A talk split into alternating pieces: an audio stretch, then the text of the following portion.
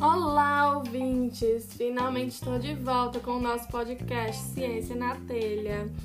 E essa segunda temporada eu tenho muita coisa planejada, mas também tem tanta coisa acontecendo na minha vida pessoal que é por isso que estou demorando.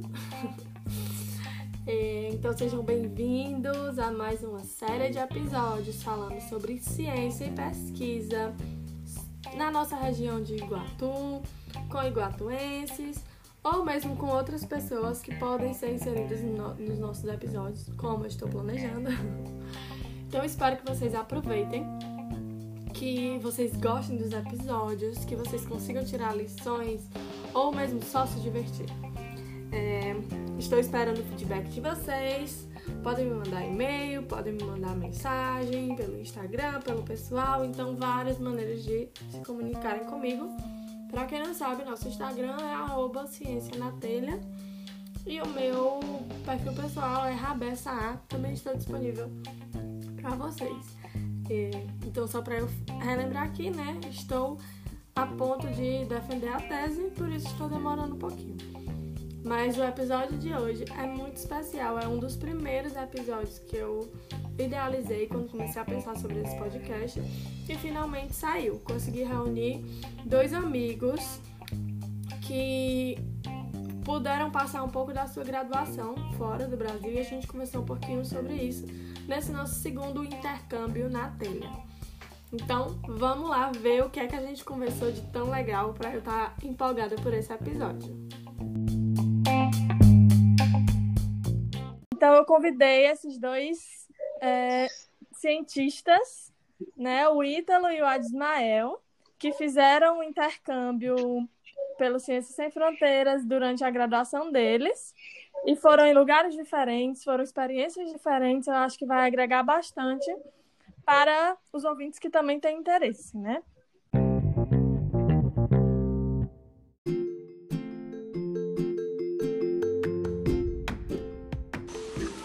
Adismael de Souza Pinheiro é filho de Francisca Ivani Pinheiro e Adil Neco de Souza.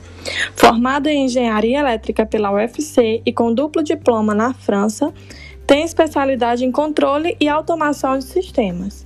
Trabalhou na modelagem de centrais nucleares e atualmente é responsável de produtos de sinalização ferroviária, atuando principalmente como chefe de, de projetos de pesquisa e desenvolvimento de novos produtos. Seja bem-vindo ao nosso podcast Adismael.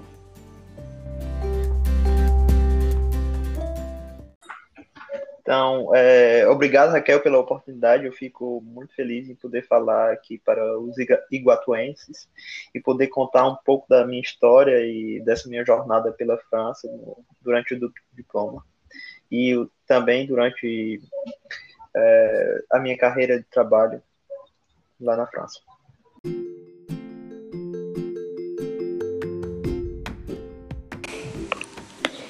Ítalo Maia é filho de Francisco das Chagas e Maria Oliveira. Formado em Engenharia de Materiais pela Universidade Federal do Cariri, ele está cursando Engenharia Civil pela Universidade Federal do Rio Grande do Norte. Ex-bolsista da CAPES em graduação sanduíche pelo Ciências Sem Fronteiras no Canadá, tem breve experiência industrial no setor calçadista de aviar expandido e experiência na a, na área educacional lecionando inglês. Seja bem-vindo ao nosso podcast, Ítalo.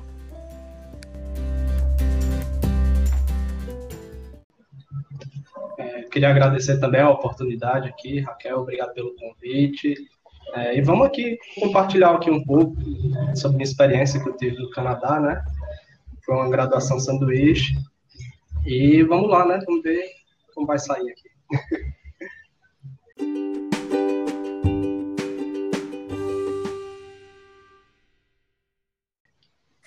Pois é, é eu pensei no, nos dois meninos porque eu acho que foram uma das primeiras pessoas que eu conheci que fizeram esse esquema né, de intercâmbio durante a faculdade. E aí também deve ser um pouco diferente a experiência deles para a experiência que eu tive agora no doutorado, porque no doutorado, por exemplo, já, o Ítalo já tinha ido, ele já me deu um monte de bizu sobre como é que a CAPES funciona, né? E quando vocês dois foram, era, vamos dizer assim, era a selva, né? Pelo que eu lembro. Uhum. Então, vocês podem falar brevemente como foi essa experiência de vocês, inicial, assim, os procedimentos burocráticos, esse tipo de coisa? Eu vou começar falando um pouco da França. Então, eu fiz uma, a, a inscrição pela UFC, então tive várias entrevistas a fazer. É, tive uma fase de preparação também na UFC com o departamento da matemática, então, tive que fazer algumas matérias com o departamento da matemática para, poder ingressar lá na, na escola francesa. Uh, depois disso, teve a entrevista com o pessoal francês, com, com os professores da escola, e teve a procura de bolsa. Nesse tempo, eu acho que tinha algumas bolsas assim, eu acho que foi sorte mesmo. Eu eu postulei para várias bolsas, a Bolsa Eiffel, que é uma bolsa lá da França, e outras bolsas da universidade. Aí eu consegui uma bolsa da CAPES, que era até boa, assim, na época era 800 e poucos euros. Uh, então, daria para viver morando na escola mais ou menos bem, né? Uh, teve, eu lembro que teve muita burocracia em termos de seguro de viagem, tinha que tá todo o período de matrícula devia estar tá todo feito antes de ir, porque tem uma defasagem entre a escola no Brasil, a universidade no Brasil e a universidade na França, né? Então, eu tive alguns problemas nesse sentido, mas assim, de boa, deu para resolver tudo e deu para lidar com as dificuldades. Também tive um pouco de dificuldade com a língua, porque a escola é em francês e na época eu não sabia falar francês, então para preencher todos os formulários da escola, porque tem o dossiê da escola que eles enviam para você preencher. Aí eu tive que ralar muito pedindo ajuda em francês para preencher esses formulários e enviar a tempo. Acho que foi uma parte bem legal da minha vida, assim, dura em termos de ter pouco tempo para fazer as coisas e conciliar é, a parte burocrática de fazer preencher papelada com a parte de estudo da universidade e ainda mais outras matérias em outro departamento. É, então tinha pouco tempo, mas deu para sobreviver. Minha, minha experiência também nessa parte burocrática foi até um pouco inusitada, porque na época que eu me inscrevi para o Ciências Sem Fronteiras, eu me inscrevi para o Canadá me inscrevi para Portugal. Eu não sabia falar inglês. E Portugal era o único país que não exigia é, é, outra língua, né? Porque a gente já fala português, então não precisava provar proficiência em nada. Só que aí aconteceu um, um, um fenômeno, né, no Ciências Sem Fronteiras no ano que eu me inscrevi, que foi uma inscrição em massa para Portugal, acredito que exatamente por esse motivo, né? E aí a CAPES ficou com poucos alunos para os outros países e superlotada em Portugal. E foi aí que eles é, deram a chance para a gente de escolher outro país, né? Dando também uma bolsa de estudo para a gente aprender a língua no próprio país de destino. A gente ia ter um período lá para fazer o curso de língua e depois a gente ingressaria na universidade se a gente tivesse apto, né? A gente faria uma prova ao final do curso de línguas e a gente, a partir do resultado dessa prova, a gente seria avaliado se era apto ou não a continuar com o estudo acadêmico, né? E assim foi nessa, nessa hora que eu escolhi o Canadá, né? É, se eu vou aprender a língua, acho que o inglês é o mais, é, vamos dizer assim, fácil, entre aspas, né? Porque a gente tem várias opções, inclusive a França também. Só que eu não tinha uma noção, noção nenhuma de francês, nem de alemão, nem de italiano. Então eu decidi arriscar pelo inglês mesmo. E assim eu comecei, né? Teve toda essa parte burocrática também, de escolher a universidade que a gente queria ir. A gente já tem pelo menos um, uma certa segurança em relação à bolsa, né? Porque já era discriminado no próprio programa, tipo, a partir de qual, qual país você ia, já tinha uma noção de quanto você receberia. Aí essa parte aí eu já estava bem mais tranquilo, mas é, teve toda uma parte burocrática de escolher a universidade, da gente receber a carta de aceitação da universidade, é, entrar com trâmites de visto. A partir de depois disso aí, a gente ainda pegou até um tempo de greve da CAPES. período de greve de servidores, que também deu, deu assim, um, uns picos de ansiedade na gente, né? A gente não sabia como, que horas ia sair as coisas. Meu visto até atrasou um pouco, também eu peguei uma greve no consulado canadense, mas no final das contas tudo deu certo. Acabei indo em setembro de 2013 e passei lá 16 meses, só voltei em dezembro de 2014. É, diferente do que eles tinham proposto, que inicialmente o que foi proposto seriam quatro meses de curso de línguas, né? Eu passei seis meses no curso de línguas e assim que eu terminei, eu não precisei fazer nenhum teste de aptidão, já entrei diretamente na universidade, eu e meus outros colegas, né? E aí eu paguei algumas disciplinas lá de engenharia mecânica. Na época eu cursava engenharia de materiais, então tinha algumas disciplinas compartilhadas com a engenharia mecânica. É, e foi uma experiência assim bem, é, bem diferente e muito boa para mim. É, eu gosto de, quando eu converso assim, tem um período da minha, minha vida hoje ela é dividida em antes do Canadá e depois do Canadá, porque foi uma experiência de vida assim sem igual. E o Ítalo explicou por que, que ele escolheu o Canadá, né? Falou um pouquinho. Quero perguntar para o Adismael, então, por que, que foi a França? Também foi um pouco dessa redistribuição ou você já tinha algum plano específico? Então, na época, é, eu fui, no começo de 2012, foi um pouco antes do Ciências Sem Fronteiras. Então, não tinha ainda o Ciências Sem Fronteiras é, como a gente conheceu é, a partir de 2012, 2013, 2014. Então, eu tinha a opção de escolher ou a Alemanha ou a França. Aí eu já tinha estudado um pouco de alemão e para ser sincero, não tinha gostado muito do alemão. Eu já tinha também estudado um pouco de francês. Aí então conheci um pouco as duas línguas, conheci um pouco da cultura. Aí eu disse, é, o caminho vai ser pela França, porque para a Alemanha também eu tinha também um é, já tinham me falado que eles eram mais frios que os franceses e tal. Aí eu pensei, não, eu vou para a França porque eu acredito que vai ser melhor para mim, para minha carreira. Então foi assim, eu conheci um pouco das duas culturas, eu tinha eh, essas duas escolhas de país, então tive que optar pela França, no caso. E perguntando também sobre o duplo diploma. O do Ítalo foi graduação sanduíche, uhum. né? Então é só um período, mas a, uhum. a o, o, diploma é uhum. é todo no Brasil. E o teu duplo diploma foi mais uhum. tempo? Como, qual é essa diferença? Então, foi dois anos e eu estendi para dois anos e meio, porque eu fiquei em um, em um laboratório lá na França trabalhando. Uh, é assim, a diferença é porque eu tenho eu posso trabalhar na Europa, eu tenho um diploma francês da escola e, e o diploma brasileiro. Assim, a diferença, por exemplo, o Ciências Sem Fronteiras, geralmente os alunos podem escolher algumas matérias, não é, fazer a grade completa. E para quem faz o duplo diploma, é, a pessoa é obrigada a fazer a grade completa, igual, por exemplo, a universidade, igual os alunos que estão na universidade de lá, tá entendendo? Da França, uhum. no caso. E a diferença também é porque é, era uma escola, é uma, é uma, grande escola de engenharia lá, então é um, um, diploma de um nível bem, assim, na classificação da, mundial das escolas de engenharia, está bem superior ao diploma da UFC.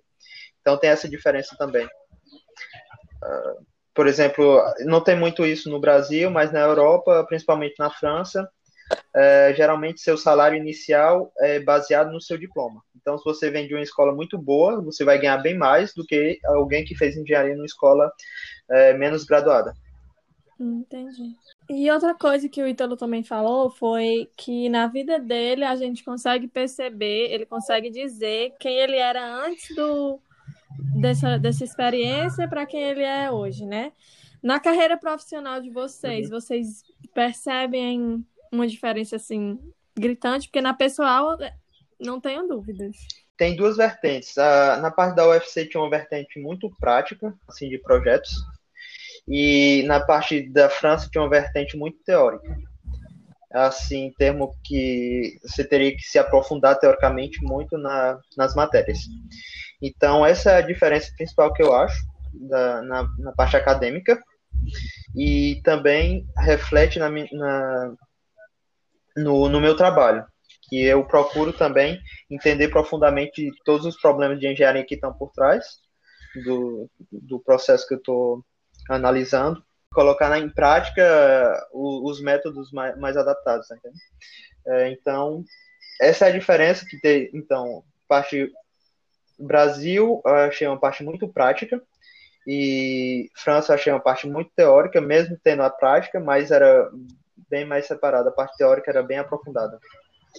É, no meu caso, acho que seria o contrário, porque é, quando, quando eu comecei em engenharia de materiais, eu fui da segunda turma da Universidade Federal do Cariri. Na verdade, quando eu entrei, ainda era o, é, UFC, né? Então, por conta da gente não ter muitos laboratórios na época, ter poucos equipamentos, a gente via muito mais tudo teórico. E era bem mais voltado também para a parte acadêmica do, do, da coisa, né? É, a gente era, bem dizer, preparado para continuar para fazer mestrados e doutorados. No Canadá, apesar de eu ter passado pouco tempo e feito poucas cadeiras lá, eu notei que eles tinham uma tendência de sempre que lá era diferente, né, o modelo de aula também. A gente tinha as lectures, né, que seriam as aulas expositivas e, teria, e tinha também os tutorials, que eram partes mais práticas, uhum. além dos laboratórios. É, então, toda vida que a gente tinha uma lecture, eles tentavam é, aplicar aqueles conceitos em uma coisa prática, uma coisa real que sairia do, do projeto, né? Então, isso tinha muito lá no Canadá, essa parte prática. Eu, não, eu infelizmente, eu não, não vi aqui. Então, acho que para mim essa foi a maior diferença assim, entre lá e cá. Na vida profissional em si, eu como eu, eu só estagiei aqui no Brasil, não consegui estagiar no Canadá, não tem muito o que comparar, né? Mas, assim, na questão acadêmica, eu acho que a principal diferença foi essa, né? a, a visão mais prática do negócio, de tirar as coisas do projeto lá no Canadá. E de, disso daí eu quero também pular para uma pergunta de saber qual foi, então, o melhor momento de vocês. Agora pode ser profissional, acadêmico ou pessoal, durante esse intercâmbio. Quando eu fiz a última prova, que eu tinha certeza que, que eu ia ter o diploma, eu fiquei muito alegre. Eu joguei, sei lá, tudo que era lápis, caneta, eu joguei para cima no jardim da escola, jardim mesmo. E sei lá, eu fiquei muito emocionado. Pronto, agora eu consegui, depois de, de dois anos, é, vendo muita, muita coisa, estudando, estudando muito. Aí, nessa hora eu disse, tô, fiquei, estou realizado. Foi, foi nesse momento. É, no meu caso, foi quando eu recebi a carta de aceite da Universidade Canadense, né? Eu estava até em aula Aí eu recebia um e-mail, né? E eu tava, eu tava ansioso pra cacete também, né? Tava direto olhando na minha caixa de e-mail. Tava em aula, assistindo um seminário e tal. Aí quando eu abri o e-mail, chegou lá, você foi aceito, tal, não sei o quê. Na hora eu saí da aula. eu queria nem saber, saí pulando no corredor, correndo. Liguei para minha casa, liguei para minha mãe, falei, ó, deu certo, vou pro Canadá. Ela ficou logo com medo, né? Mas, rapaz, isso vai dar certo. não é perigoso, não. Mas é perigoso eu ficar aqui. Vim, fui embora. Mas realmente esse assim, foi um momento assim, mais. É, maior emoção assim, da trajetória inteira, sabe? Foi quando eu recebi essa carta de aceite. É engraçado essa é, que, vocês, que vocês falaram aí. O meu momento lá, eu não lembro de ter tido um momento feliz, assim. Foi sempre ansiosa, sempre com medo, sempre estressante. É, foi muito bom, mas não, não teve esse momento como o Adismael que disse, nossa, consegui, que alegria, né? Mas uhum. teve um momento muito bom, foi quando caiu a minha ficha que eu ia. Eu me inscrevi pro doutorado de sanduíche, né, pela UFC. E aí eu era por seis meses. E eu tava tipo, ah, ok, seis meses eu vou lá, bem ali, volto no instante, vai ser mesmo que nada. E aí eu liguei para a secretaria da UFC para confirmar, né, isso. A moça foi e falou: "Não, olha, tem muita bolsa sobrando. Você pode ir por um ano". E aí, no momento que ela falou isso, que o meu professor mandou uma carta de aceite para mim por um ano, né, o supervisor de fora, foi o momento que caiu a ficha assim, eu disse, gente, eu tô indo embora mesmo, é um ano não é qualquer coisa, são quatro estações que eu nem sei como são e é um, é um misto, assim. E aí, já que eu falei também nesse, nesses meus momentos que era mais agonia, perrengue, as alegrias eram as pessoais, né? Tipo, alguma coisa lá com os amigos e tal. Mas qual foi o maior perrengue que vocês passaram, ou científico ou pessoal, quando estavam fora? Não foi um perrengue assim muito grande, mas logo quando eu cheguei lá, eu tava com, com os amigos, né? Aí a gente não falava muito bem francês, a gente falava inglês fala inglês. Só que deu azar que a gente não conhecia as estações de trem lá na, na França. Aí tinha uma que tinha a porta quebrada. Aí a gente acabou que entrou direto na estação. Ah, vamos pegar o trem, chegar lá dentro a gente paga. História. Aí quando a gente passou da porta quebrada, na entrada do trem tinha o, os policiais, né, que, que fazem a, que, que pedem um bilhete. E cadê que a gente tinha um bilhete?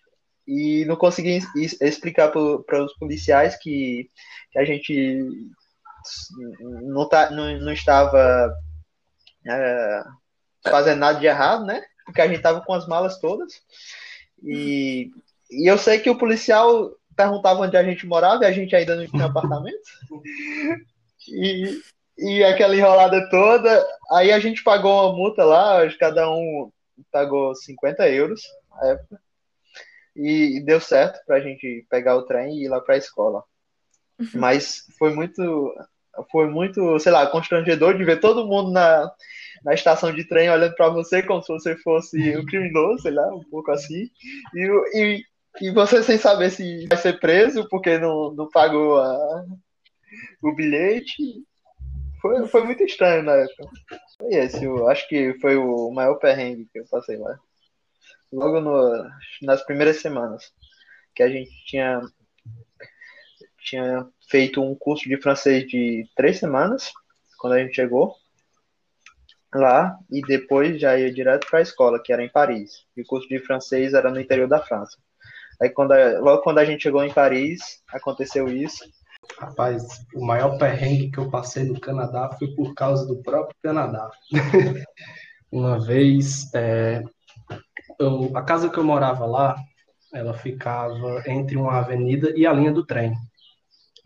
E o trem era enorme lá. Demorava, assim, questão de meia hora, uma hora para passar.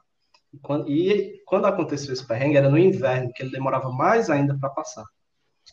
E aí eu tava voltando para casa, sozinho, de noite. É, tava no inverno, já tava. Temperatura tava em torno de menos 30, menos 40 graus. E o danado do trem tava passando. e lentíssimo, né? Por conta da neve que tinha já acumulado, ele não podia ir muito rápido. E além de estar também na, na área urbana, né? E aí passaram-se 15, 20 minutos eu lá a menos 30 graus Celsius, agasalhado, mas mesmo assim, essas temperaturas não adianta muito você ter roupa, né? Você tem que estar dentro de casa e com o aquecedor ligado. eu sei que eu fiquei naquela e vou, não vou, vou, não vou, pula esse trem, não pulo, pula esse trem, não pulo, como bom iguatuense, né? Já acostumado a pular a linha de ferro ali para ir para o Rui Barbosa, eu disse, eu vou pular esse danado, que eu não vou morrer de frio. Esperei o trem ficar um pouco mais lento, na hora que ele ficou um pouco mais lento, eu peguei, agarrei no trem, pulei, caí num, num amontoado de neve lá que ficou até minha cintura de neve. e consegui passar para casa, né? Cheguei em casa, tomei um banho quente, comi uma sopa e fui me esquentar porque o negócio era pesado lá.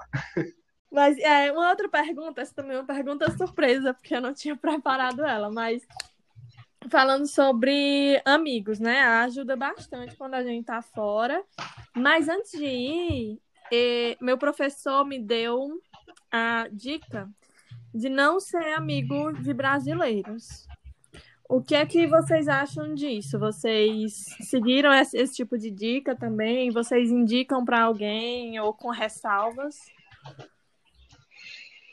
Uh, depende. Se, se a pessoa sabe falar bem o idioma, uh, então ele, eu acho que ele deve ser amigo de brasileiros e fazer festa e sair com brasileiros e estrangeiros. Uh, se a pessoa não, não fala muito bem o idioma, é melhor que ele fique assim, se enturme com, com, com os estrangeiros, o país que ele, pessoal do país que ele esteja, porque vai facilitar no, no aprendizado da língua. Né? Então, eu acho que é um, é um conselho válido dependendo da situação. É, eu também acho que depende, porque, assim, no meu caso, né, que eu fui sem conhecer ninguém, acho que também como vocês, né? Eu não conhecia ninguém, então, assim, era para eu chegar lá, já que eu também não falava a língua, e eu não tinha local para também para ficar, sair daqui para ir procurar apartamento lá, né? Então, para mim foi mais interessante eu primeiro fazer amizade com brasileiros para conseguir dividir casa e daí, depois que eu tivesse numa situação mais confortável, eu fazer amizade com, com o pessoal de lá, né? Que, na verdade, assim, é, eu não, amigos canadenses mesmo, eu acho que eu só tenho um ou dois. A maior parte dos amigos estrangeiros que eu fiz eram de outras nacionalidades, como turcos, chineses, é, mexicanos, porque, assim, cana os canadenses, eles eram mais na deles, né? Essa galera que era que também estava de fora, né? Acho que é, empatizava, né, com a situação de, da gente, né? Por estar em outro país e tudo, a gente meio que se junta, né? Os estrangeiros. É, geralmente eles são mais abertos. Uhum. É, a mesma coisa na França. Geralmente os franceses são bem fechados quando eles estão na França, mas quando eles viajam para outros países, eles geralmente são mais abertos a fazer amizades.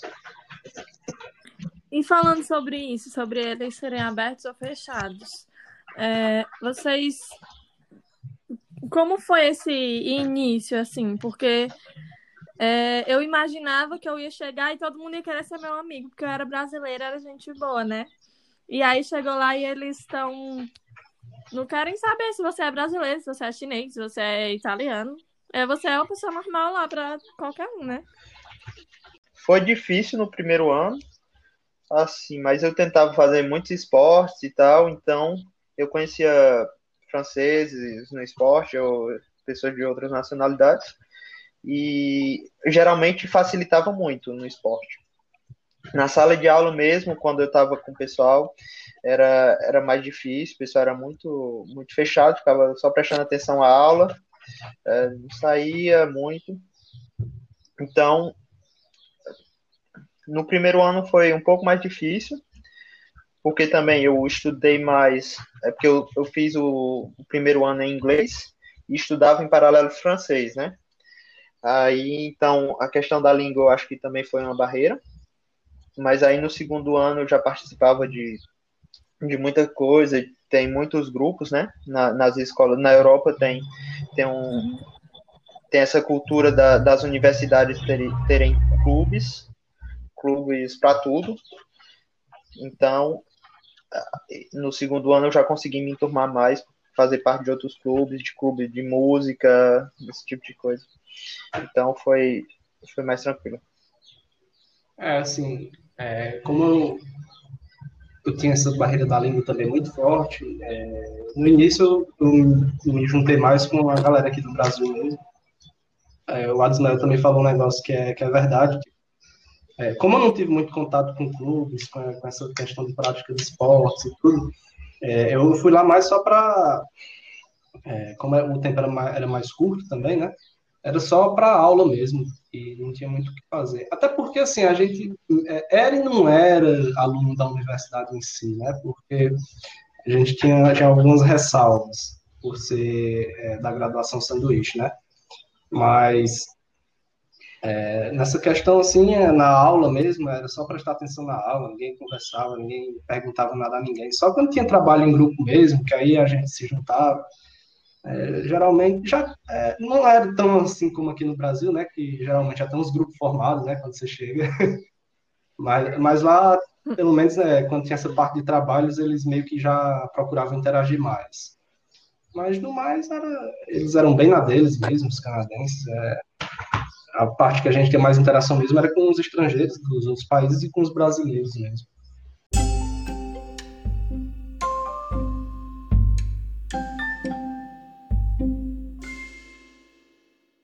E eu sei que a conversa está muito boa. Eu poderia aqui ficar compartilhando mais histórias, mais perguntas científicas ou profissionais ou pessoais. Mas a gente tem que chegar ao fim desse episódio. E para finalizar, eu queria fazer só uma última pergunta rápida. É, de é assim, é injusto a gente comparar com o Brasil, até porque são realidades diferentes é, com Iguatu, né, na verdade realidades diferentes, cultura, tudo muito diferente. Mas qual é um conselho que você daria a um iguatuense que tem interesse de fazer a mesma coisa que você fez?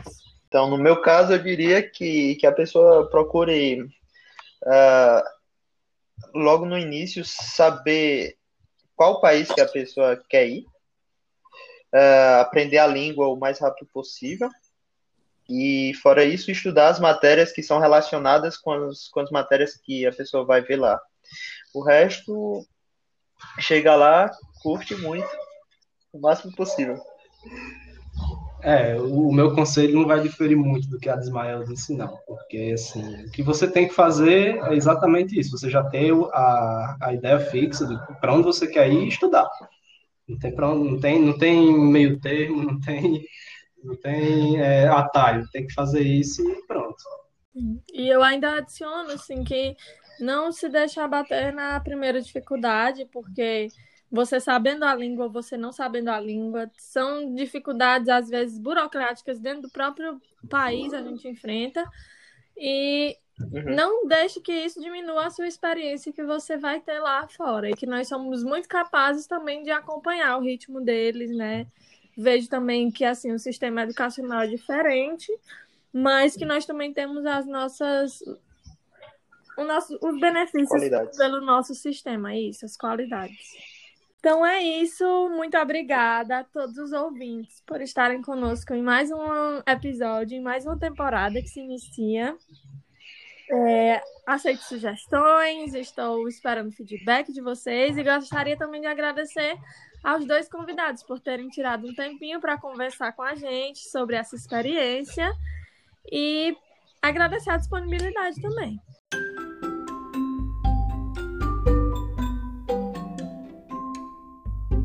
É isso, vejo vocês no nosso próximo episódio do Ciência na Telha.